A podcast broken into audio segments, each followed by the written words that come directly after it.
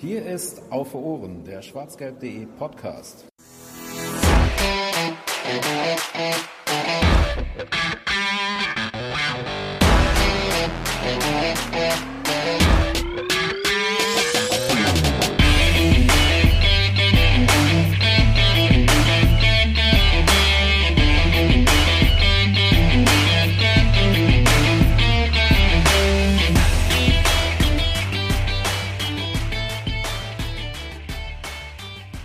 Es ist wieder Zeit für die Champions League. Die Bundesliga ist, glaube ich, zum jetzigen Zeitpunkt der Veröffentlichung dieser Ausgabe wieder angerollt und jetzt geht es wieder in den Cup, der früher mal der Meisterpokal, also der Pokal der Meister war, jetzt äh, mittlerweile ein bisschen aufgebläht wurde und vielleicht zukünftig immer noch weiter ausgebaut wird.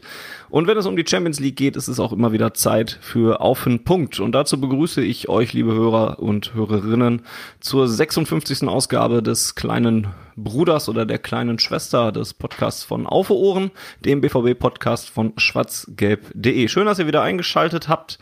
Wie gesagt, es geht auf die nächste äh, Gruppen, äh, auf die nächste, nicht Gruppenphase, auf die nächste Begegnung in der Champions League zu. Und da ist es ja mittlerweile zur schönen Tradition geworden, dass wir mit einem Experten darüber reden, wie groß oder vielleicht in diesem Falle auch, wie klein die Chancen des BVBs auf ein Weiterkommen sind. Es geht nämlich im Viertelfinale der Champions League, da erzähle ich euch nichts Neues, äh, gegen Manchester City, den Club von Pep Guardiola, der die Premier League im Moment souverän anführt und da auch wahrscheinlich nichts mehr großartig hergeben wird ähm, und auch bisher in der Champions League durchmarschiert ist. Ähm, da werden wir alle in den nächsten Minuten drüber reden. Und wenn ich von wir rede, meine ich nicht nur mich selbst. Ich bin Fanny und begrüße euch heute wieder hier äh, aus meinem Podcast-Studio. Ähm, in der Leitung sind außerdem äh, ähm, für schwarzgelb.de auf der einen Seite Lino, grüß dich. Hi. Und außerdem der Georg, hallo. Wunderschönen guten Abend. Und last but uh, definitely not least, ähm, unser Experte, der uns heute ein bisschen mitnimmt in Manchester City. Ähm, er ist äh, Fußballkommentator bei The Zone und betreut da unter anderem äh, die Premier League relativ, ähm, ja, relativ häufig und akkurat logischerweise auch. Ähm, er war vor zwei Jahren schon mal äh, Podcast-Gast bei uns, hat uns damals was über Tottenham Hotspurs erzählt und ähm, ja, erzählt uns heute eben was über ähm, Pep Guardiola und seinen Verein. Hallo und herzlich willkommen auch an Udi Hebel. Vielen Dank auch, auch an euch ein Hallo und äh, vielen Dank für die Einladung. Ja, vielen Dank, dass du dir die Zeit nimmst. Ähm, das ist ja auch keine Selbstverständlichkeit. Ähm, ich habe gerade schon gesagt, du hast sehr viel von Manchester City in dieser Saison gesehen und du hast es eben schon ähm, relativ klar gemacht, dass wir uns nicht zu große Hoffnungen machen sollten. Ähm, da, da klang äh, recht viel Bewunderung für das mit, was Manchester City so aktuell äh, auf dem Platz liefert. Ja, ich glaube, das ist genau das richtige Wort. Das ist im Moment äh, vorne wie hinten die beste Truppe in Europa. Ich kann nicht garantieren, ob die am Ende jeden einzelnen Titel holen werden. Ich kann aber garantieren, dass sie auf dem Weg zu den Titeln dass der größte Elefant im Raum sind, den es aus dem Weg zu räumen gilt. Sprich, ich meine, Meister sind sie, da müssen wir uns, glaube ich, nichts vormachen in England, aber in beiden Pokalwettbewerben äußerst aussichtsreich dabei und äh, ich glaube, wir alle wissen, dass Manchester City unter Guardiola fast schon manisch in Richtung Champions League blickt und das ist logischerweise in dieser Saison das mehr als nur erklärte Ziel. Und ähm, die Form spricht halt wirklich krass dafür. Man kann das, glaube ich, ganz gut mit äh, Statistiken und Zahlen belegen. In der Premier League, hast du es gerade schon angesprochen, sind sie eigentlich schon ähm, ziemlich sicher Meister. Da sind sie aktuell mit 14 Punkten vor dem Tabellenzweiten äh, von Manchester United platziert der noch ein Spiel weniger hat, aber das wird den Beraten wahrscheinlich auch nicht so fett machen. Äh, 64 zu 21 Tore sprechen da eine recht deutliche Sprache. Ähm, und auch in der Champions League sind sie bisher durchmarschiert. Ähm, ein Gegentreffer am ersten Spieltag und ähm, das war dann irgendwann im Oktober. Seitdem halt auch kein Gegentor mehr in der äh, Premier League, äh, in, in der Champions League. Ähm, weder in der Gruppenphase noch in den Duellen gegen Borussia Mönchengladbach, die sie ja im Achtelfinale ähm, ausgeschaltet haben. Ich habe außerdem mal noch herausgesucht, dass der BVB und Manchester City noch gar nicht so häufig ähm, aufeinander getroffen sind, wie ich das bisher gedacht habe, nämlich exakt zweimal, wenn es denn um äh, Pflichtwettbewerbe oder Pflichtspiele ging, nämlich in der Saison ähm, 2012, 2013 in der Champions League. Gruppenphase. Und äh, dabei ist es gar nicht so schlecht ausgegangen für Borussia Dortmund. Wenn wir mal suchen nach positiven Einschätzungen und positiven Faktoren, könnte man das vielleicht nehmen, denn ähm, es gab zunächst ein äh, 1 zu 1 ähm, im Oktober 2012 bei Manchester City und das auch erst relativ spät. Da hatte, und jetzt nehmen wir uns mal ein bisschen Zeit für eine Zeitreise, hatte Marco Reus den BVB in Führung geschossen und ganz äh, in der ganz am Ende erst gab es dann einen Elfmeter nach Handspiel von Nevin Subotic, den Mario, Ball äh, Mario Ball Ballotelli heißt der Mann, dann zum 1 zu 1 noch verwandelt hat. Und das war auch ein geiles Elfmeter-Duell, muss man sagen, zwischen Weidenfeller und Balotelli, wie äh, Weidenfeller ihn dann versucht hat, voll zu babbeln und äh, Balotelli irgendwie nur so gegrinst hat, das Ding dann einschießt und dann nochmal so zu Weidenfeller zunickt. Das war schon relativ cool, muss man sagen, auch aus Dortmunder Sicht. Und äh, zwei Monate später gab es dann schließlich äh, das Aufeinandertreffen im Westfalenstadion. Ähm, damals ähm, ein 1 zu 0 dann sogar. Torschütze war wer? Wer weiß es noch? Wer erinnert sich? Julian Schieber. Korrekt, Julian Schieber hat den BVB zum 1 zu 0 Sieg über Manchester City gesprochen, äh, geschossen verrückte Zeit, durchaus. Damals Ilkay Gündoğan auch noch auf der Seite von äh, Borussia Dortmund. Der wird ja nun mal jetzt gegen Borussia Dortmund antreten. Ähm, ja, und ich glaube, damit verabschieden wir uns von den äh, erfolgreichen Duellen gegen Manchester City in der Vergangenheit. Und Uli erklärt uns, warum es denn so fürchterlich schwer werden wird gegen Manchester City. Was ist denn Gibt es die eine große Stärke, die City in dieser Saison so stark macht, oder sind es sofort mehrere Faktoren, die auf jeden Fall zusammenkommen? Ähm, also ich glaube nicht, dass es wirklich die, die eine ganz große Stärke gibt. Und das würde sie ja auf eine Weise berechenbar machen. Und sie sind genau das Gegenteil. Äh, die haben Gefahr von allen Positionen aus äh, bislang verströmt in der Saison, haben sich ja leicht angepasst. Also äh, ich sag mal so, bis November in etwa war das nicht hundertprozentig überzeugend. Da haben sie insbesondere in Sachen Restverteidigung Möglichkeiten gelassen und die sind auch zum Großteil oft genutzt worden. Generell auch die vergangene Saison defensiv einige Schwächen gehabt, äh, gerade auch im Umschalten nach hinten daneben immer wieder Schwächen gehabt, aber aus dieser Schwäche ist eine Stärke geworden, die gar nicht zu erklären ist. Also die, die, die kassieren nichts mehr. Das passiert einfach so gut wie nicht mehr. Du kannst sie fast nicht mehr überwinden. Ähm, und ähm, eben genau das, sie haben, sie, haben sich, sie haben sich wieder auf ein Spielsystem oder sie haben ein Spielsystem implementiert jetzt da, das äh, in jedem Angriff vier, fünf, sechs Ausfahrten lässt. Und es ist so unheimlich schwer für den Gegner zu berechnen, wo geht der Ball am Ende hin. Das hat zum einen, das, da, da kann man es dann immer nochmal ausdrücken, unheimlich viele verschiedene Torschützen und meistens ist das nicht die neun, die sie aufstellen. Ähm, sprich, die Treffer kommen anderswoher. Gündogan ist ja schon mal kurz gefallen als Name, ist im Kalenderjahr der beste Torschütze, der, mit, der jetzt seine ganze Cleverness einfach mal ausspielen kann und den Strafraum oder auch den Rand des Strafraums so besetzen kann, dass er zum Abschluss kommt. Wenn er es aber nicht tut, dann ist es halt Bernardo Silva. Wenn der es nicht tut, dann kommt äh, Riyad Mahrez. Wenn der es nicht tut, dann, das ist der Einzige, der gerade jetzt auch individuell leicht durchhängt, Raheem Sterling mit dazu. Ähm, so, also da ist natürlich auch wahnsinnig viel Qualität im Kader. Also es gibt nicht die eine Stärke, das ist ein, ein gesamtheitliches Kunstwerk im Moment. Also das soll jetzt gar nicht so klingen, als wäre ich ein großer Fan oder so irgendwas, sondern man muss aber ehrlich sagen, was da jetzt seit ja, Dezember, Anfang Dezember sich entwickelt hat und was die gerade zeigen, ist, ist so ziemlich nah dran an dem, wie ich mir den Fußball vorstelle, grundsätzlich im, im, im Ideal des Erfolges. Und das muss man Guardiola lassen. Das ist einfach, einfach gut. Das ist jetzt natürlich ein ziemlicher Hoffnungsdämpfer, wenn man sich jetzt durch die letzten Spiele von City so durchscrollt, dann ist das einzige Positive jetzt aus BVB-Sicht, dass man Anfang März 2-0 das Stadtderby gegen Menu verloren hat. Kannst du uns zufällig sagen, was da entweder schiefgelaufen ist oder was Menu besonders gut gemacht hat? Also der Punkt bei, bei dem Spiel war, dass Manchester United, ähm, das ist aber eher typisch für sie, äh, sich krass zurückzieht in solchen Spielen, eigentlich fast ausschließlich verteidigt, alle Wege zumacht und dann wirklich stark kontert. Aber wer das Spiel gesehen hat, hätte oder weiß auch, dass City dann halt 5-2 hätte gewinnen müssen. Also die Möglichkeiten waren da. Sie haben die, das, das äh, geschlossene Zentrum mehrfach auseinandergespielt. Äh, das, haben sie, das haben sie in jedem Fall drauf. Das war tatsächlich ein seltener Ausrutscher, der, der hätte nicht passieren dürfen, äh, weil, weil, weil Manchester United in, in dem Spiel klar die schwächere Mannschaft war.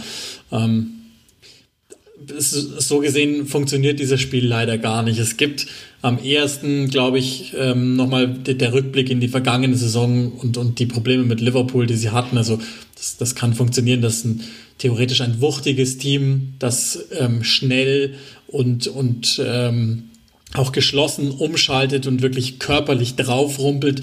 Das war in der vergangenen Saison und es war auch am Anfang dieser Spielzeit so am ersten Citys Kryptonit. Aber mit diesen Teams kommen sie inzwischen ganz ausgezeichnet auch klar in der, in der Premier League bei den wenigen Vergleichsmöglichkeiten, die es da auf dem Niveau natürlich auch gibt. Aber ähm, also United ist an sich genau das, was City total gut liegt, nämlich eigentlich gegen tiefliegende Gegner Chancen zu erarbeiten, weil sie halt dann, da kommen genau diese vielen verschiedenen Dinge zum Tragen, dass die äh, Außenverteidiger anders sich positionieren, dass der Neuner sich mal fallen lässt ins Mittelfeld, dann kann eben ein Gündogan reinstarten oder wenn du denkst, er startet rein mit einer Lauffinte, dann macht der andere Halbraumzehner und äh, entsprechend dreht sich dann das ganze Spiel. Also eigentlich ist es genau das, was sie sogar lieben inzwischen. Ähm, was mich interessieren würde, du hast jetzt schon so ein bisschen angesprochen. Ähm, zum einen ähm, die Spieler, die wir jetzt oder die du genannt hast, die du jetzt schon hervorgehoben hast, das sind ja im Grunde die, die Personen, die man jetzt schon seit einer ganzen Weile von, von City kennt. Äh, und du hast eben schon angesprochen, dass äh, in der letzten Saison natürlich, äh, gerade in der Liga, haben sie ja dann wirklich am Ende, weiß ich nicht, 17 Punkte oder sowas oder 18 Punkte Rückstand dann auf Liverpool gehabt. Kann man das irgendwie so in wenigen Sätzen, sage ich mal, zusammenfassen, was sie jetzt eigentlich total anders machen als in der vergangenen Saison, warum sie jetzt eigentlich so, so stark geworden sind wieder? Also typischerweise, logischerweise ist Guardiola auch äh, gefragt worden, was denn jetzt anders läuft und warum es denn jetzt plötzlich so funktioniert. Und normalerweise gibt er ja eher taktische Antworten. Diesmal tut er das aber nicht, sondern antwortet in, in Gefühlen, versucht das so auszudrücken und hat gesagt, die, der Fokus ist ein anderer in der Gruppe, ist wesentlich geschlossener, wie sie die Sachen angehen und auch in Sachen Schlaf scheint sich was getan zu haben. Er hat natürlich ein paar Departments bemüht und unter anderem ist das etwas, das ähm, dafür sorgt, dass City besser ist, seiner Aussage nach. Aber natürlich kann man es auch tatsächlich spieltaktisch erklären. Sie haben zu Beginn der Saison defensiv noch einige Verwundbarkeit gehabt. Da haben sie meistens in einem 4-1-2-3 gespielt mit ähm, einem Sechser, der Rodri hieß. Das ist an sich ein super guter Sechser, der nur eigentlich ein Problem hat, nämlich dass er recht langsam im Umschalten nach hinten ist. Wenn dann die beiden Außenverteidiger hoch mit dabei waren und versucht haben, Breite zu kreieren, dann ist im Umschalten genau das das Problem, dass der Gegner oft Überzahl hatte. Ein simpler Fehler der Guardiola-Teams an sich nicht unterläuft. War aber so. Ähm, jetzt hat er das geändert und das ist ziemlich vergleichbar mit, mit der Art und Weise, wie er hat spielen lassen, ganz zu Beginn seiner Trainerkarriere bei, beim FC Barcelona, nämlich in, in der ersten Linie drei Leute, Dreier Aufbau und in der letzten Linie drei Leute. Und diese drei Offensiven, die sorgen für also da ist ein Neuner mit dabei, der sich öfter mal fallen lässt. Die beiden Außen stehen wahnsinnig breit auf der einen Seite und aber auch sehr, sehr tief und bieten immer wieder Tiefenläufe an, weil die Spieler, die diese Positionen typischerweise besetzen, echte Pfeile sind. So.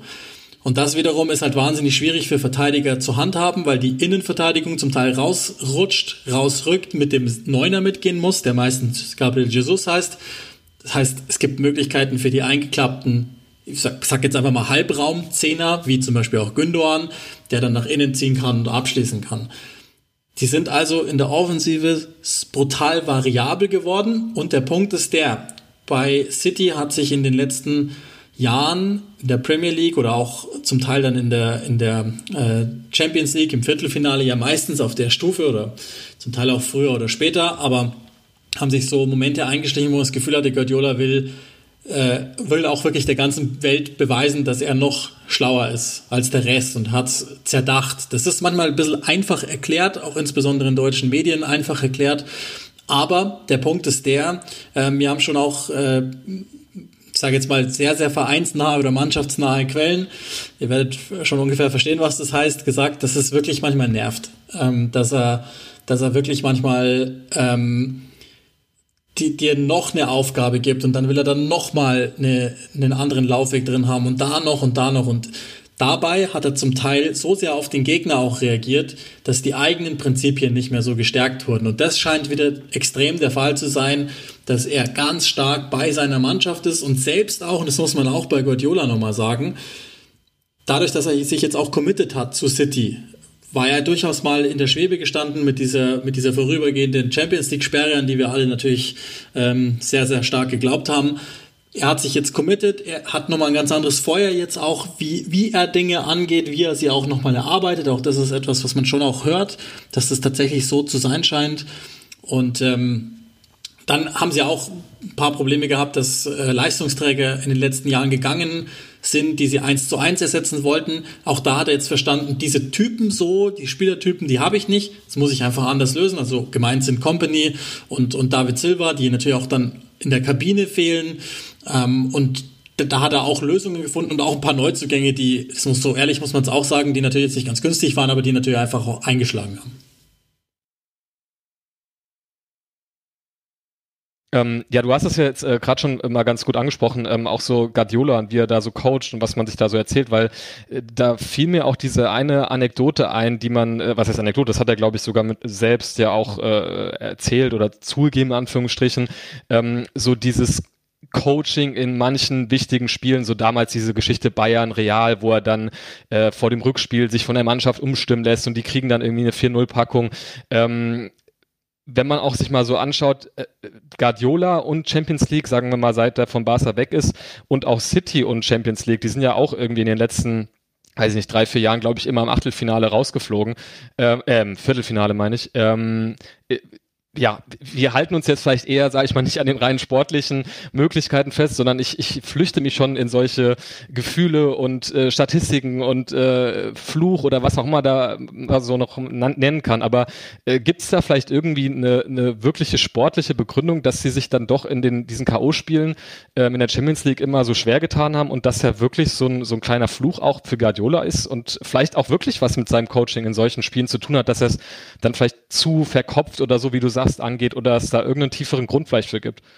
Ja, die gibt's. Das sind aber eigentlich Einzelfallbetrachtungen, die man machen muss. Also ähm, ich glaube, in der letzten Saison war das sowieso noch mal eine ganz andere Situation aufgrund der Pandemie. Da hat es ja einige zerbröselt, von denen man jetzt nicht unbedingt gedacht hätte. Plus da, da hat einfach was gefehlt. Also das war, glaube ich, schon jedem klar, äh, auch wenn zum Teil die Werte das gar nicht wiedergegeben haben bei City, aber man hat irgendwie gesehen, letzte Saison irgendwas war anders. Irgendwas hat nicht gepasst. Das hat nichts mehr mit den, mit den, in England sagt man Centurions, also die, die diese 100 Punkte in der einen Saison gepackt haben, geschafft. Äh, das hatte mit denen nichts mehr zu tun. Und auf der anderen Seite war Liverpool für, also einfach auch unmenschlich unterwegs vergangene Saison und City hat deswegen keine ganz schlechte Spielzeit absolviert, aber ähm, für Liverpools Verhältnisse war es natürlich lachhaft in, im Vergleich. Ähm, und in den Vorjahren war es dann so, dass, dass ganz oft das, das einzelne Spiel eine Geschichte erzählt hat. Und ähm, da war es zum Teil tatsächlich so, dass er, dass er wirklich ähm, nochmal einen, einen extra äh, extra Baustein ähm, einbauen wollte und dann einfach nur im Hinspiel gegen Liverpool Zeit beispielsweise verloren hat. Ähm, und äh, das, das war auch ein Guardiola-Coaching-Fehler, das muss man, auch, muss man auch so klar sagen. Aber halt auch gegen ein Team, das am Ende ja auch den, den Pokal gewonnen hat und ähm, so ziemlich alles zur besten Zeit gebracht hat, was City nicht geschmeckt hat. Trotzdem, und das muss man auch nochmal in aller Deutlichkeit hervorheben, auch da, wenn man sich nur die Werte angeguckt hat, war City nicht das schlechtere Team als Liverpool. Manchmal zählt halt auch sowas wie Spielglück mit dazu und ähm, das hatten sie halt dann zum Teil auch nicht. Ähm, ich, also ich würde jetzt nicht so weit gehen und sagen, das ist irgendwie ein Fluch oder irgendetwas dergleichen, sondern äh, ich glaube, das muss man schon wirklich nochmal Spiel für Spiel oder in dem Fall dann ähm, ja, einfach Stufe für Stufe betrachten. Du hast ja vorhin gesagt, dass vor allem die Offensive super breit aufgestellt ist, auf mehrere Schultern verteilt ist. Ähm, was wäre denn so der Spieler deiner Meinung nach, wo der Ausfall am schwerwiegendsten wäre? Kevin De Bruyne. Also es gibt keinen kompletteren Fußballspieler im Moment aus meiner Sicht äh, in, de, in, dieser Liga, vielleicht sogar äh, auf der ganzen Welt.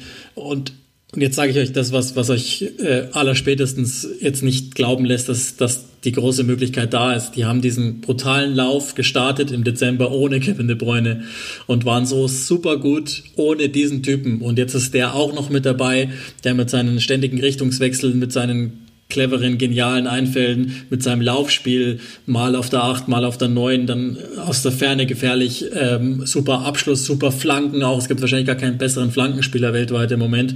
Das ist der auch noch mit dabei. Also der, der sticht noch mal raus aus diesem, aus diesem, äh, aus dieser Ansammlung von Individual Weltklasse-Spielern, der sticht noch mal komplett raus und bei dem, das, das ist ja auch noch mal sowas, ne?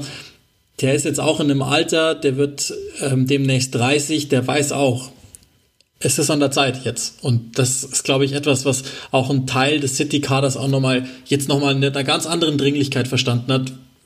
Es ist jetzt Zeit. Und ich glaube, dann macht es halt auch nochmal gerade dann positiv aus, dass die einfach im Kern die gleiche Mannschaft sind, ne? Weil das ist ja so ein bisschen auch, wieder jetzt dummes Bayern-Beispiel, aber so diese Mannschaften, die dann in gewissen Jahren irgendwie vielleicht auch manchmal ein bisschen tragisch verlieren und genau das brauchen, um so den letzten Motivationskick zu haben, um es dann halt im, im Jahr drauf oder irgendwann später dann zu machen, so wie Bayern, die daheim das Champions League Finale äh, verlieren und dann halt ähm, gegen Dortmund gewinnen oder 99 verlieren und 2001 gewinnen oder so. Ähm, das vielleicht im Kleinen kannst du es bei Dortmund auch im DFB-Pokal vielleicht sehen oder so. Ähm, das schweißt ja, glaube ich, so eine Mannschaft auch mental nochmal auf eine andere Art zusammen, sowas. Ja, man darf auch nicht vergessen, diese, diese Truppe, so wie sie jetzt ist, also ich sage jetzt mal einfach im Kern, die ist ja erst seit Guardiola, also seit vier Jahren zusammen. Vorher ist das ja ein, ein Verein gewesen, der schnell und unorganisch gewachsen ist durch eine Spritze. Ja, klar, ne? ja. Und das heißt auch, ein Mannschaftskern hat sich in dem Sinn so gar nicht bilden können, Hierarchien und dergleichen. Und das ist jetzt etwas, was peu à peu dabei ist und Leute, die Erfolge wie Misserfolge mitbekommen haben und dann entsprechend natürlich auch einen anderen Status innerhalb der Mannschaft beispielsweise bekommen. Sowas muss ja auch wachsen. Das kann man halt eben nicht einfach so zusammenstellen. Klar war das irgendwie auch auf eine Weise erfolgreich, gerade jetzt auch bei Manchester City. Das hat auch Meisterschaften gebracht, aber untypischerweise ja noch nicht mal in Guardiolas erster Saison, obwohl er da wahnsinnig viel Geld ausgegeben hat. Und ich glaube auch da waren es nochmal so Puzzleteile, die man ähm, hat zufügen müssen. Ruben Dias in der Abwehr, der einfach das hatte ich gar nicht so auf dem Schirm, dass der so stark sein würde sportlich. Im Gegenteil, ich hatte einige Fragezeichen bei dem. Aber das ist alles komplett gleichgültig, weil er richtig eingesetzt ist und weil der Typ für die Truppe unheimlich wichtig zu sein schien. Weil an dem haben sich zwei, drei andere Verteidiger nochmal wieder richtig hochgezogen. Und solche Dinge, gute Transfers, brauchst du natürlich irgendwie auch, die einfach ergänzen und dann eben auch ins Gefüge passen irgendwo, weil unterm Strich ist es immer noch ein Mannschaftssport. Ein Punkt, äh, an dem sich viele BVB-Fans oder manche BVB-Fans, die das Ganze ein bisschen optimistischer sehen wollen, hochziehen. Ähm, hast du uns gerade schon genommen. Ähm, da haben wir drüber, als wir darüber geredet haben, dass es schon mal vorkommt, dass Pep Guardiola mal zu viel will. Das war so ein Punkt, den wir auch bei Twitter zum Beispiel gekriegt haben, als wir gefragt äh, haben, was wir dich so äh, fragen könnten. Ähm, da hast du ja gerade schon was zu gesagt, dass da die Gefahr vielleicht nicht mehr ganz so groß ist. Wenn wir jetzt aber trotzdem versuchen, das aus BVB-Brille mal ein bisschen so zu sehen, dass ähm, wir Chancen suchen, ähm, wie der BVB vielleicht ins Halbfinale einziehen könnte. Was müsste denn ein, eine Mannschaft machen, um Manchester City den Zahn zu ziehen, trotz all des ganzen Momentums und trotz ihrer allen äh, ihrer ganzen Stärke, die sie sicherlich auf den Platz bringen werden? Ähm, Im Halbfeld brutal stark zumachen, sämtliche ähm, Schneisen zu, zur Spielbeschleunigung zustellen, ähm, Zentrum dicht bekommen, zeitgleich aber auch ähm, Flanken verhindern, was eh schon wahnsinnig schwierig ist und wenn man mal dann den Ball selber hat, von dem wird Dortmund nicht allzu viel sehen. Da glaube ich, ist es relativ klar für jeden. Äh, dann, dann einfach pfeilschnell umschalten und äh, dann wiederum da mit, mit äh, Spielklatschprinzip und so weiter, einfach Dinge, die die Spiele beschleunigen, schnell sein und, und ähm, einfach Citys Defensive eindecken mit Arbeit, um damit auch die Offensive dieses Dreieraufbaus äh, und dem Rest zu verhindern. Im Grunde also diese einfache Formel, die, die aber halt so selten auf den Platz zu bringen ist, die Liverpool in den Jahren zuvor geschafft hat man würde dann immer dieses Wort wuchtig nehmen, einfach dagegenhalten, sofort Nerven stören. Das ist so ein Vorteil, den, den man sich nehmen muss gegen einen Kevin De Bruyne. Begnadeter Fußballer, der dich an einem normalen Abend richtig schlecht aussehen lassen kann. Aber wie kann man den kriegen, indem du ihm von Anfang an total auf den Zeiger gehst? Dann hat er nämlich keinen Bock mehr. Und die Tage gibt's, an denen der wirklich einfach keine Lust mehr hat, Fußball zu spielen. Gleiches gilt für Bernardo Silva beispielsweise. Dem, dem kann man das genauso nehmen. Die Außenverteidiger auf der linken Seite, das ist nicht Weltklasse, Alexander Sinchenko. Dem, dem kann man genauso äh, auf den Zahn fühlen. Cancelo von Beginn an auf den Zeiger gehen. Also das sind alles nicht so sehr die krassen Mentalitätsspieler, sondern das sind alles wirklich richtig Könner. Und die haben am wenigsten Spaß, wenn es keinen Spaß macht. Und das ist die Möglichkeit, drauf zu rumpeln. So blöd es klingt und, und so unfachlich das jetzt auch klingen mag, das waren die Spiele, in, in denen sie am meisten Probleme hatten. Keine allzu großen, um ehrlich zu sein, aber zumindest am meisten jetzt in der letzten Phase. Aber das würde dann ja tatsächlich dafür sprechen, dass es einfacher ist, Manchester City in einem Spiel zu schlagen als über zweien, oder? Ja, also ganz, ganz, ganz im Moment sehe ich keine Möglichkeit, die in zwei Spielen zu schlagen. Vielleicht gibt es ein 0-0 und ein 1-1, dann ist alles gut. Aber äh, also, dass die zweimal innerhalb von, was ist das dann, drei, vier Wochen verlieren gegen denselben Gegner, das sehe ich im Moment nicht. Also wie gesagt, ich, das ist, immer ein bisschen schwierig, weil das, das sah auch alles ganz lang nicht so aus. Ich, nur, nur eine kleine Geschichte auch am Rande, dass ihr das ungefähr auch seht. Äh, wir haben äh, mein Bruder und ich, wir haben zusammen einen Podcast über, über englischen Fußball und wir haben äh, am, im Vorfeld vom zweiten Weihnachtsfeiertag ein Interview gegeben und er wurde gefragt, wer wird Meister? Und mein Bruder meinte Liverpool, also er liegt falsch, wie wir alle wissen. Und ich habe gesagt Manchester City. Und äh, dann war das Interview zu Ende. Wir haben aber off-Record noch weiter gesprochen. Und ich habe da schon gesagt, ähm, auf die Frage des Autoren, warum und so, ich, weil die einfach niemals, niemals den gleichen Fehler nochmal machen. Den machen sie einfach nicht. Wenn sie einen Fehler machen, dann ist er im nächsten Spiel abgestellt. Und das ist die, die, diese, diese absolute Ausstrahlung eines Elite-Teams und, und das, das absolute ähm, Minimieren von Fehlern und das Dazulernen auch zum Teil sichtbar im Spiel.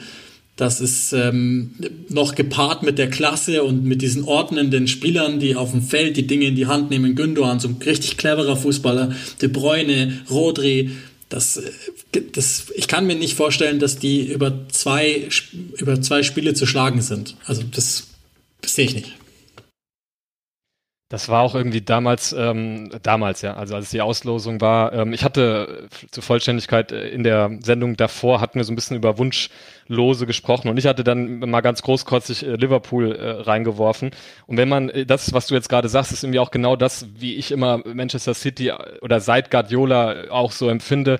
Wenn man sich jetzt irgendwie wünschen würde oder mal aussuchen würde, welche Mannschaft man von den beiden möchte, Liverpool und Man City, dann würde ich immer Liverpool äh, wählen, weil so eine Klopp-Mannschaft halt immer auch so ein bisschen diesen, dieses, die Möglichkeit, dass mal ein Chaos-Spiel entsteht irgendwie. Ich meine, das kennen wir ja gut genug damals äh, im Europacup. Klar, das ist ein ganz anderes Liverpool, als es heute ist. Und die sind natürlich dann auch gerade letztes Jahr wahnsinnig dominant auch gewesen. Aber für mich ist das halt irgendwie im Vergleich immer so dieser Unterschied zwischen den beiden Mannschaften, dass Liverpool halt so ein bisschen noch diesen chaotischen Faktor im Spiel drin hat, dass es mal total irgendwie aus dem Ruder laufen kann, aber du in so einem Spiel auch von denen halt komplett abgeschossen werden kannst. Und City halt diese Mannschaft, die einfach wirklich so, wo das so planbar irgendwie ist, wo alles so dominant irgendwie runtergespielt wird, dass da einfach viel weniger Raum für Fehler ist, wie du gerade sagst, dass da kein Fehler irgendwie zweimal gemacht wird. Also ich habe da irgendwie drüber nachgedacht und gedacht, okay, und ich jetzt wieder, wir reden ja immer auch gerne, äh, gerade wenn Boris da ist, Grüße an ihn auch heute, äh, äh, mal über so Anekdoten oder Beispiele aus einem anderen Sport. Aber wenn ich mir das so im Kampfsport überlege und dann, äh, keine Ahnung, im MMA überlege, würde ich lieber gegen McGregor oder gegen äh, Nurmagomedov kämpfen, dann würde ich immer McGregor nehmen, weil der kann dich zwar richtig doof aussehen lassen, weil er total K.O. haut, aber es kann auch irgendwie so ein äh, komischer Kampf werden, wo der dann plötzlich in der zweiten Runde keine Luft mehr hat, wohingegen so ein Nurmagomedov-Kampf äh, Gomedov-Kampf halt immer einfach wegen der puren Dominanz äh, seinen Stil total durchziehen, halt immer eigentlich in der Niederlage endet. So, das ist vielleicht irgendwie für alle äh, Kampfsportfans auch eine coole äh, Anekdote, aber ähm, oder ein Beispiel zumindest, so wie ich mir das versucht habe zu erklären, was die Mannschaften da vielleicht so ein bisschen unterscheidet. Ja, passt, glaube ich, ganz gut, weil, weil ähm, City ist eher so klinisch unterwegs und äh, Liverpool kommt halt, also das, natürlich, ne, das ist jetzt ganz, ganz, ganz vereinfacht, da steckt natürlich auch ein krasser Plan dahinter, aber die kommen eher über die Emotionen Klar. und die kannst du aber auch mal im wahrsten Sinne übermannen, so richtig. Ne? Die kannst du mal richtig eindecken mit irgendwas, mit dem sie nicht rechnen.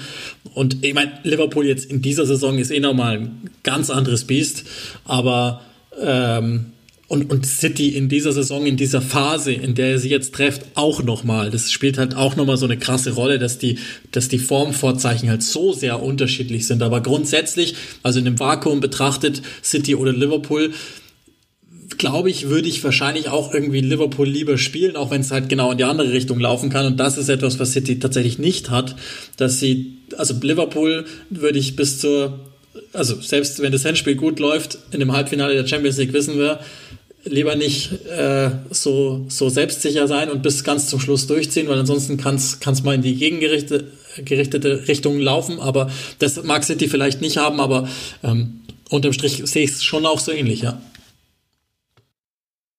Wie sieht's denn so ähm, von der Belastung her aus? Ähm, in der Premier League hat City jetzt schon 30 Spiele gemacht, die kommen genauso wie der BVB jetzt auch noch aus dieser Länderspielpause raus spielen am äh, Wochenende jetzt erst noch, also das ist noch vor der äh, vor der Veröffentlichung dieses Podcasts, nehme ich an, äh, spielen sie gegen Leicester City ähm, und treffen dann eben auf den BVB. Stecken die diese Belastung, die in dieser äh, Corona-Saison, nenne ich sie jetzt mal, ähm, ja auch nochmal besonders hoch ist, stecken sie die äh, genauso souverän weg aktuell, wie das alles, äh, wie die Daten ähm, zeigen? Ja, ähm, Guardiola hat, hatte etwas an sich, dass er insbesondere auch in diesen ausufernden Pokalwettbewerben in England lässt er, äh, rotiert er recht clever, lässt dann auf drei, vier Positionen andere Leute ran, gibt den richtigen Leuten zur richtigen Zeit Verschnaufpausen, bringt dann junge Leute rein, die sich dann auch wiederum stark entwickeln und zum Teil jetzt auch nicht mehr nur, ähm, also Phil Foden zum Beispiel ist nicht mehr nur ein Talent, sondern der hilft ganz schön mit und der ist echt richtig gefährlich in den Dingen, die er tut. Äh, da, da scheint er ein richtig gutes Rezept zu haben. Ich habe nie, ehrlicherweise, in der ganzen Manchester City-Zeit bei nur einem Spieler das Gefühl gehabt, oh, der ist müde. Also zum Beispiel, äh, wer, wer, sich im englischen Fußball irgendwie mit auskennt, der, der wird immer so, also jetzt ist er wieder verletzt gewesen, aber ansonsten würde man immer so Ende März, sagt man dann immer so, so Sätze, die allgemeingültig sind. Harry Kane wirkt müde, weil es immer so ist und immer so war. Aber bei City ist es nie so. Also ich kann mich an gar keinen Spieler erinnern, über den ich erzählt habe, und ich habe es jetzt auch in der Saison wieder ein paar Mal kommentiert. Ich habe sie ähm, logischerweise in den Jahren zuvor ganz oft kommentiert, auch gerade in dieser 100-Punkte-Saison und so. Ich kann mich an nie einen Spieler erinnern, wo ich gesagt habe, der ist müde. Es gab jemand mit Tendenzen, Company, da ist er wieder, ähm, bei dem man gesagt hat, oh, der, der könnte müde wirken, aber dann hat er halt nie zweimal in der Woche gespielt, weil Guardiola das irgendwie wusste. Ähm, es hat vielleicht mal jemanden gegeben mit Kyle Walker, wo ich, wo aber verbrieft ist auch, und es hat auch selber gesagt, dass es nicht eine körperliche Müdigkeit war, sondern dass der irgendwie so eine leichte Schaffenskrise mal hatte, der inzwischen wahrscheinlich der beste Kyle Walker ist, den, den wir je gesehen haben, ähm, weil, weil er irgendwie etwas ganz Untypisches im späten Fußballeralter dazugefügt hat zu seinem Spiel, nämlich den IQ. Ähm, nee, also das, das wird leider kein Faktor sein. Fürchte ich nicht. Ja, cool. ich, ich, finde einfach keine, keine guten äh, Aussichten mehr für uns. Ähm, also das Einzige, ja, was ich euch sagen kann, es gibt zwei Positionen, die nicht optimal besetzt sind. Der Linksverteidiger, das ist eine echte Schwäche, egal wer es ist. Mendy oder, oder Sinchenko meistens, oder also gut, wenn Cancelo spielt, der ist zwar ein komplett überragender Rechtsverteidiger, gerade vielleicht sogar der beste, den es gibt, aber ähm, der muss manchmal auf links rüber und der ist wahrscheinlich auch einer der besten Linksverteidiger, die es gibt, weil der halt im Aufbauspiel so wichtig ist. Dann rückt er meistens ins Zentrum und, und wird dann zum Sechser sozusagen. Ähm, aber Sinchenko oder Mendy, die sind, die kannst du verhaften. Da ist, da ist nicht die, also bei Mendy ist meistens eine gewisse Sorglosigkeit mit drin und Sinchenko ist einfach nicht der absolute Top-Athlet und auch kein gelernter Linksverteidiger.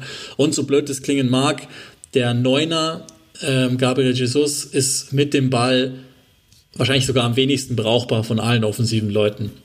Und Aguero ist im Moment nicht gesund, weil wenn der auch noch mit dabei wäre mit seinem, mit seiner, wie soll man sagen, mit seiner Vororientierung, also der, der weiß schon immer, was als nächstes passieren wird und hat manchmal Laufwege drin, die einfach nur komplett zielstrebig in Richtung Tor sind. Wenn der auch noch gesund mit dabei wäre, dann gut Nacht. Ähm, es ist im Moment in Anführungszeichen nur Jesus, dessen, dessen ähm, Chancenverwertung ja, maximal gehobener Durchschnitt ist, wenn es hochkommt. Das ist das, was ihnen noch fehlt. Ähm, da wird man jetzt nicht wirklich viel Kapital draus schlagen können, aber wenn Dortmund seine rechte Seite im Griff hat, dann und da eben umschaltet und wirklich ähm, eins gegen eins Situationen kreieren könnte und dergleichen, ähm, dann dann geht was. Aber das war es eigentlich schon. Manchmal hat Ederson ähm, ein paar wie soll man sagen, leichte Aussetzer drin, aber die, die sind echt auch sehr vereinzelt in der Saison. Aber das ist auch noch was, das, das sind im Wesentlichen die Schwächen dieses Teams. Da, beim Rest ja, vielleicht noch, also in der Theorie ist das eine kleine Mannschaft, eine klein gewachsene Mannschaft, aber halt nur in der Theorie, weil es in der Praxis nie Schaden ausmacht. Also weil sie einfach kaum Flanken zulassen und wenn, dann sind sie kaum klar gespielt. Und Standardsituationen sind irgendwie auch kein Problem für City. Aber in der Theorie wären sie natürlich auch in der Luft schlagbar. Aber wirklich, das ist reine Theorie. Und jetzt noch also die, die Außen, äh, das, das gute Außenmittelfeld oder die guten Außenstürmer, die würde ich ja theoretisch sogar beim BVB sehen. Nur sind die in Form von Jalen Sancho leider verletzt oder äh, außer Form, wenn es um Giovanni Uena oder Marco Reus geht. Ähm, Georg wollte aber auch noch gerade was äh, zu Wort geben.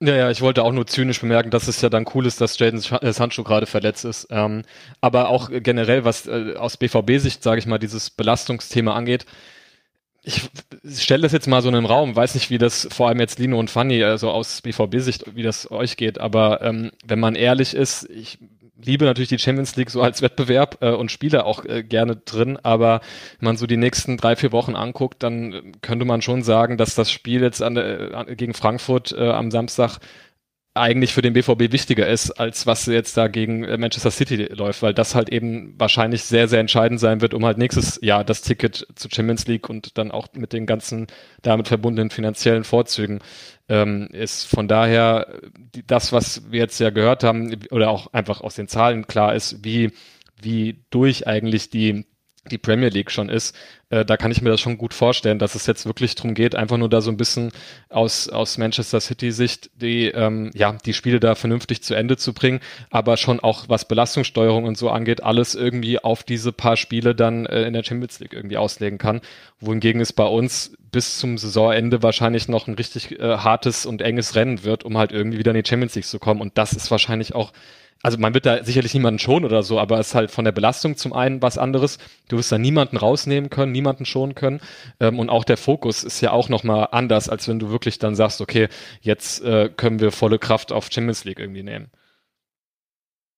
Das ist sicherlich so, ja, das stimmt. Ähm, auch wenn bei, beim BVB ja wieder dieser ärgerliche Faktor dazu kommt, dass es mich noch nicht mehr überraschen würde, wenn man da auf einmal wieder eine richtig gute Leistung aus dem Sack zaubert weil äh, man sich in der Champions League wieder irgendwie, weiß ich nicht, leichter motivieren kann oder es da generell ein bisschen besser läuft oder sowas. Es kommt ja dann auch noch mit dazu, wenn man sich zum Beispiel an das Sevilla-Hinspiel erinnert, ähm, wo man ja auch richtig überzeugen konnte eigentlich.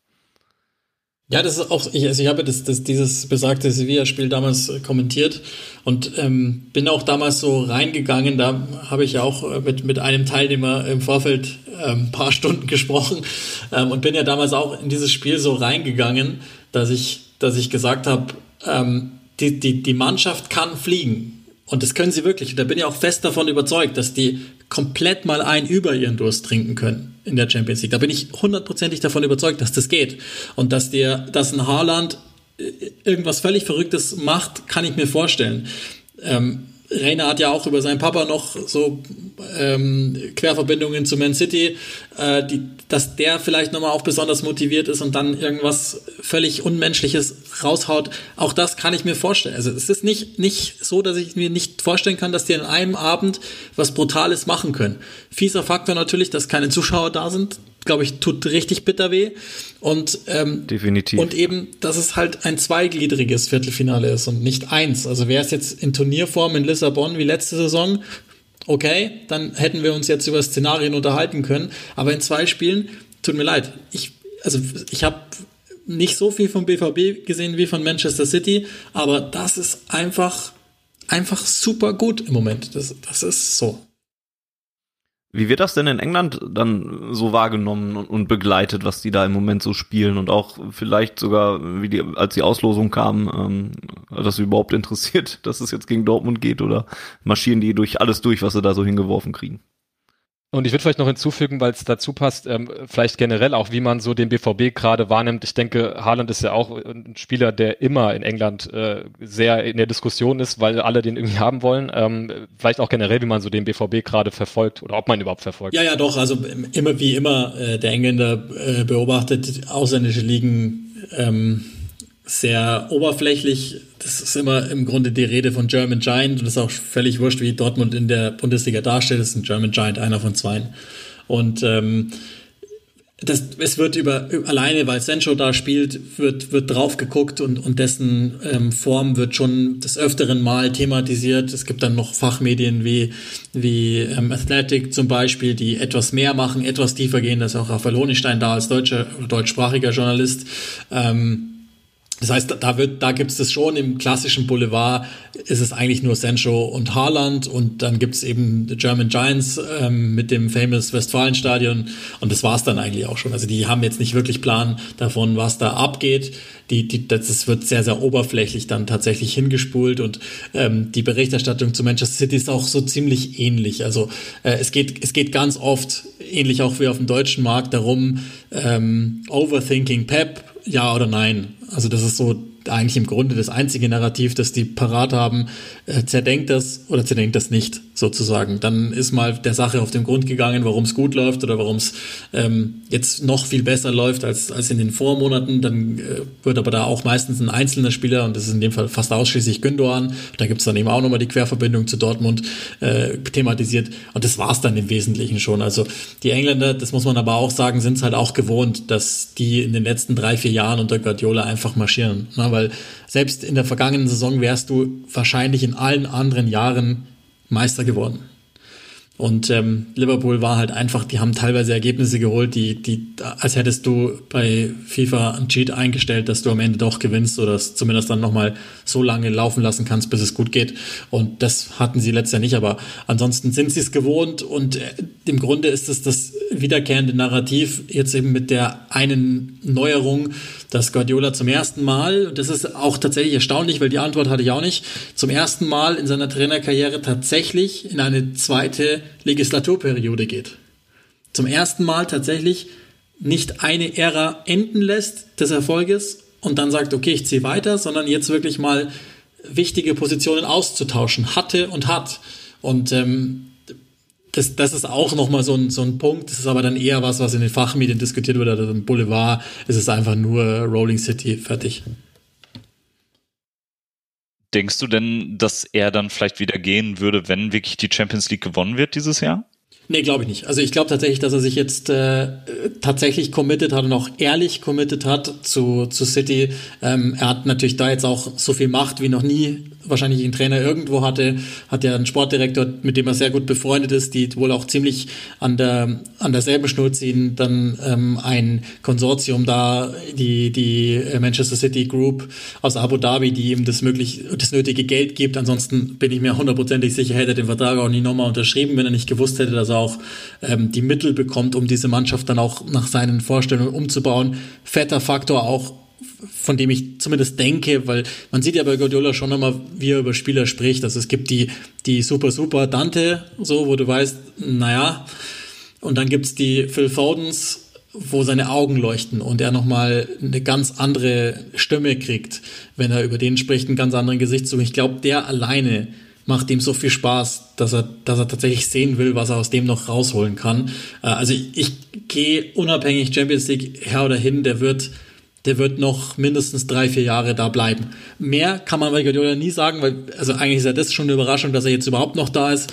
Deswegen vermag ich nicht zu beurteilen, wie lang es geht. Kann auch sein, dass ich mich komplett täusche und der dann äh, am Ende mit, mit allen Titeln dasteht und zwei Mittelfinger zeigt und sagt, ich gehe jetzt nach Katar und mache da WM oder so. Das kann immer sein, aber ich würde es nicht denken. Vielleicht noch eine Sache, die auch mehr so ein, so ein kleiner Exkurs ist, aber jetzt, äh, wie du sagst, ihr habt ja, äh, du hast ja mit deinem Bruder einen äh, äh, coolen Podcast über, über englischen Fußball und deswegen ist das ja irgendwie gerade echt ein guter Ansprechpartner. Ähm, Gibt es in, in England eigentlich oder in Großbritannien im Allgemeinen äh, Diskussionen über diese, ja, über den eigentlich auch wiederum nicht wirklich existenten Wettbewerb in der Spitze, so wie das jetzt in der Bundesliga der Fall ist? Also ich glaube, man merkt, dass ich aktuell äh, viel äh, Elf äh, Leben von, von Max Ost höre, wo das ja irgendwie immer so ein großes Thema ist, so wie in der Bundesliga sich der Wettbewerb über die Jahre eigentlich immer weiter, ähm, ja, äh, wie der immer weiter verschwunden ist und es im Endeffekt jetzt ein FC Bayern gibt und, und dann irgendwie alle anderen und zwischendurch vielleicht mal auch so dieses, diesen Dualismus mit, mit Bayern und Dortmund, aber auch nicht mehr wirklich. Ähm, wird sowas in England eigentlich auch kritisch diskutiert, dass du da im Endeffekt zwei Vereine hast, die allen enteilt sind? Klar, jetzt hast du auch wieder so ein Ausnahmejahr mit Liverpool so ein bisschen, auch vielleicht ein bisschen Pandemie geschuldet, aber im Grunde ist es ja auch eine, eine vergleichbare Situation, ja auch in anderen europäischen Ligen. Nö, gar nicht. Also ich, ich würde es auch tatsächlich nicht so sehen, weil ähm, in England, ja, okay, klar, die beiden haben sich jetzt ein bisschen abgesetzt, aber jetzt wird halt mit hoher Wahrscheinlichkeit Manchester United wieder Zweiter. Und natürlich mit einem, mit einem respektablen Abstand zu City.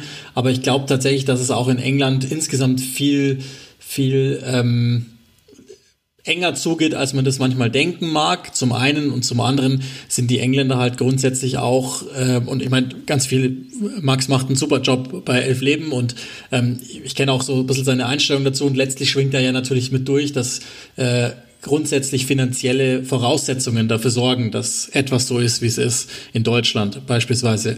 Und ähm, in England ist das einfach nicht der Fall. Erstens, weil die Engländer eine wesentlich äh, entspanntere Einstellung zum Kapitalismus haben und damit auch zu den kapitalistischen Fußballmannschaften. Und zum Zweiten, es ist ja nicht so, dass nicht Mannschaften auch ähnlich viel Geld reinbuttern. Nur sie kriegen es halt nicht hin.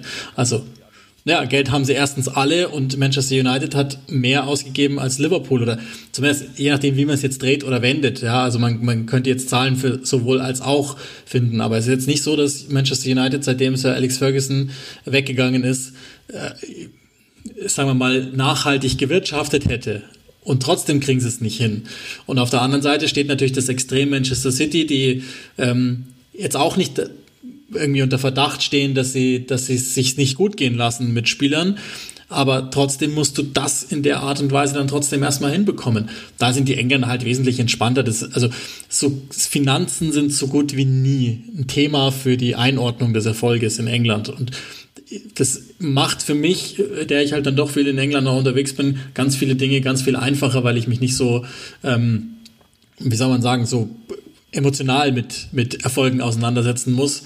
Machen wir dann zwar im Podcast immer, damit wir auch den deutschen Zuschauer oder deutschsprachigen Zuschauer äh, mitnehmen, aber ich habe mich da schon längst von losgesagt von der Romantik.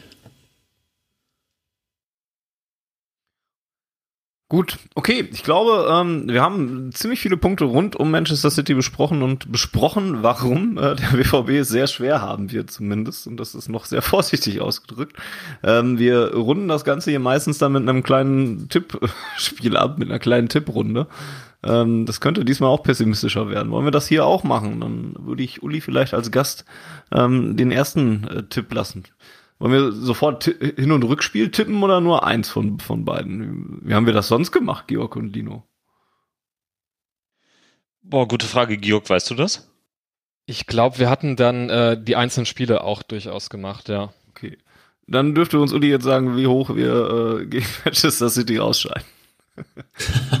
Jetzt kommt's nämlich. Ich tippe mit auf ein 4-0 von Dortmund im City of Manchester Stadium und überrasche euch alle.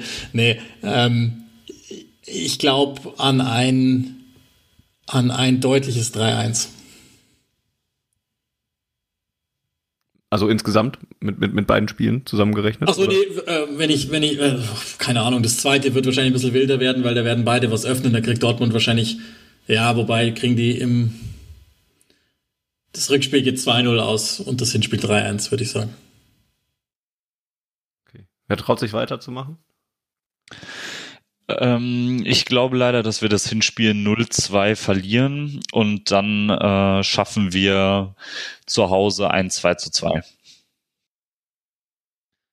Ja, ich glaube auch, dass, äh, dass du in, in Manchester nichts holst. Ähm, aber ich bin mal optimistisch und, und äh, hoffe, dass man das, was ich vorhin über Liverpool gesagt habe, so diesen chaotischen Faktor vielleicht doch, auch wenn es kein Westfalenstadion, Südtribüne, Vollspiel ist, aber irgendwie so einen magischen Abend macht und dann ähm, ja, wie gesagt, im Hinspiel dann vielleicht deutlich verliert, aber im Rückspiel dann vielleicht doch irgendwie so ein, keine Ahnung, so ein, so ein verrücktes 3-2, man fliegt trotzdem raus, aber man kann da erhobenen Hauptes nach Hause gehen. Das, da könnte ich, glaube ich, ganz gut mit leben.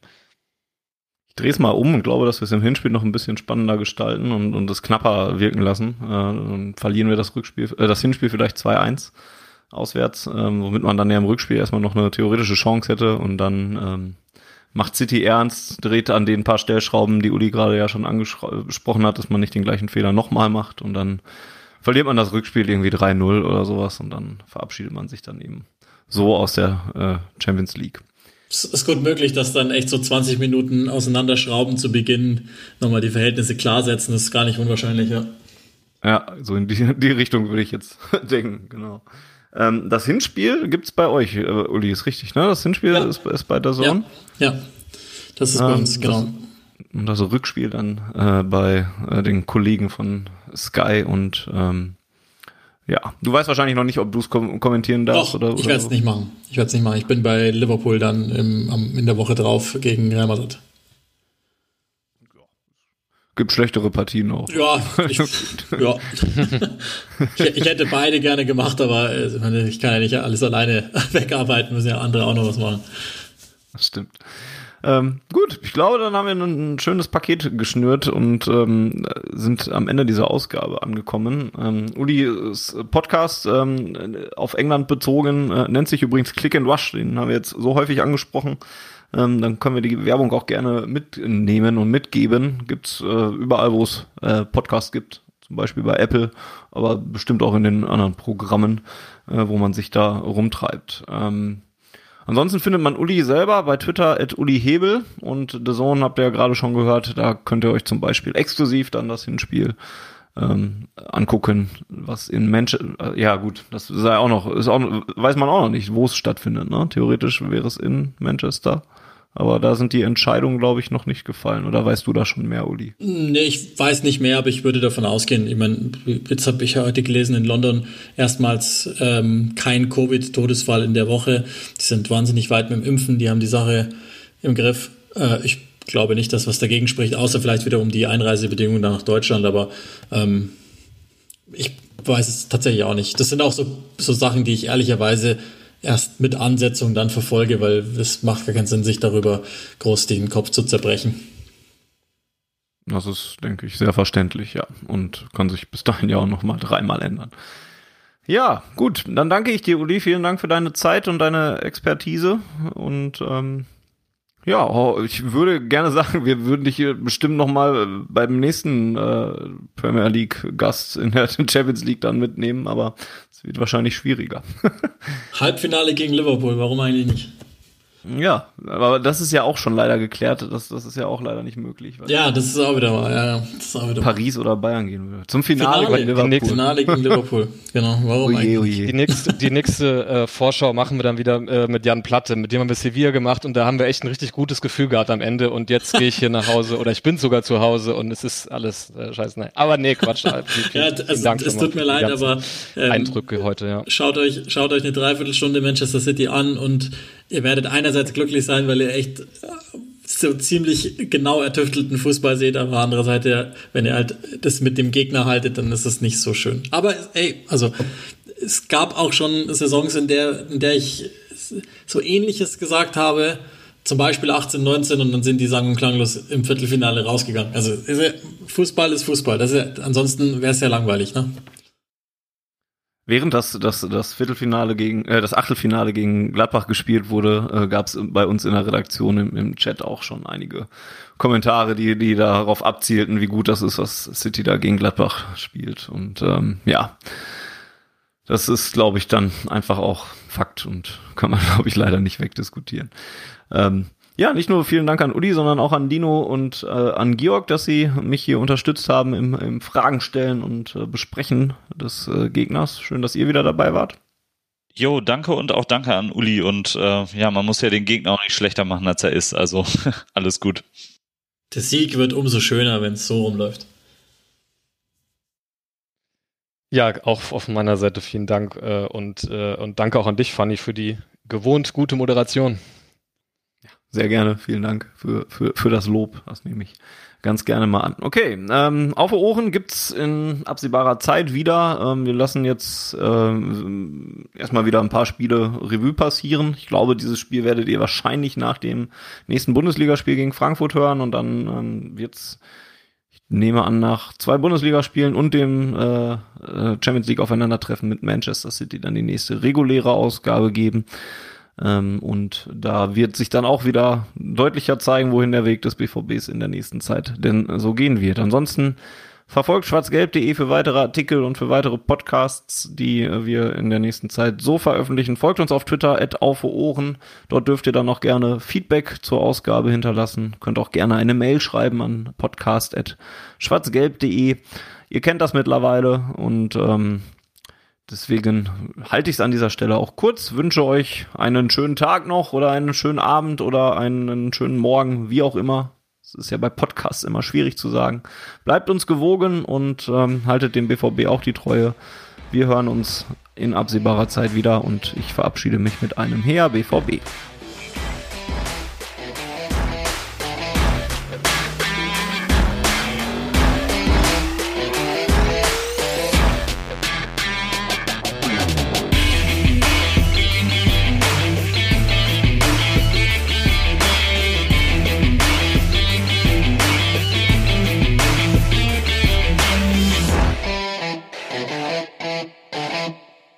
Die Zuhörerzahl, wie immer präsentiert von schwarzgelb.de, dem Fanzine über Borussia Dortmund. Auf Ohren bedankt sich bei 19.009 Zuhörern ausverkauft.